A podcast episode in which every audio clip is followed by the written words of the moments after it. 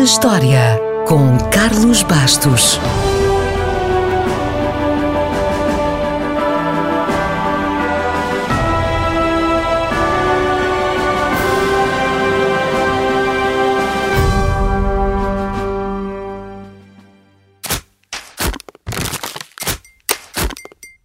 A 5 de janeiro de 1914, a Ford Motor Company anunciou uma jornada de 8 horas de trabalho diárias e um salário de 5 dólares por dia.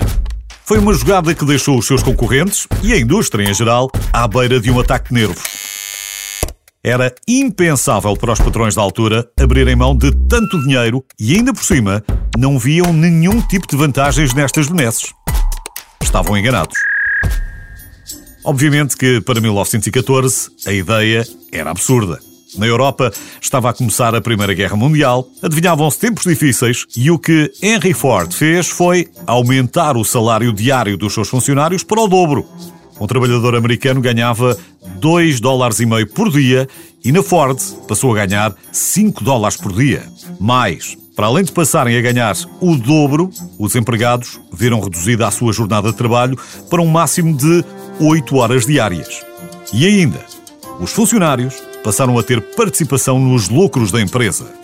Obviamente que ideias tão radicais que pareciam estar condenadas a levar as empresas à falência enfureceram a concorrência, mas, na realidade, o que aconteceu foi muito diferente. A Ford conseguiu minimizar as constantes saídas de funcionários, ficando com os melhores, os mais qualificados e os mais motivados, isso fez crescer a produtividade e fez crescer a classe média nos Estados Unidos, o que, por sua vez, permitiu que os funcionários da Ford tivessem dinheiro para comprar os próprios carros que construíam.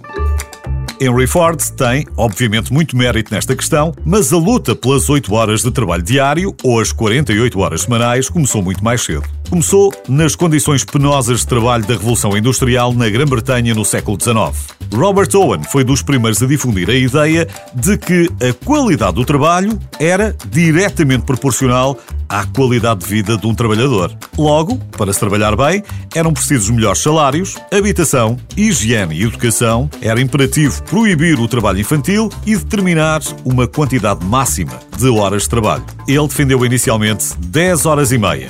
Anos depois, propôs 8 horas e cunhou o lema: 8 horas para trabalhar, 8 horas para viver e 8 horas para descansar.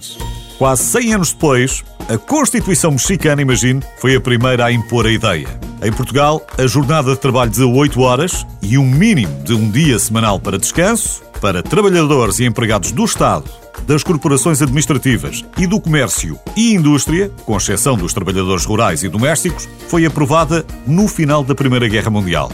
No entanto, foi apenas há 59 anos que os trabalhadores rurais alcançaram a mesma redução. Ou seja, já o homem estava quase a pisar a lua e em Portugal ainda se trabalhava nos campos de sol a sol.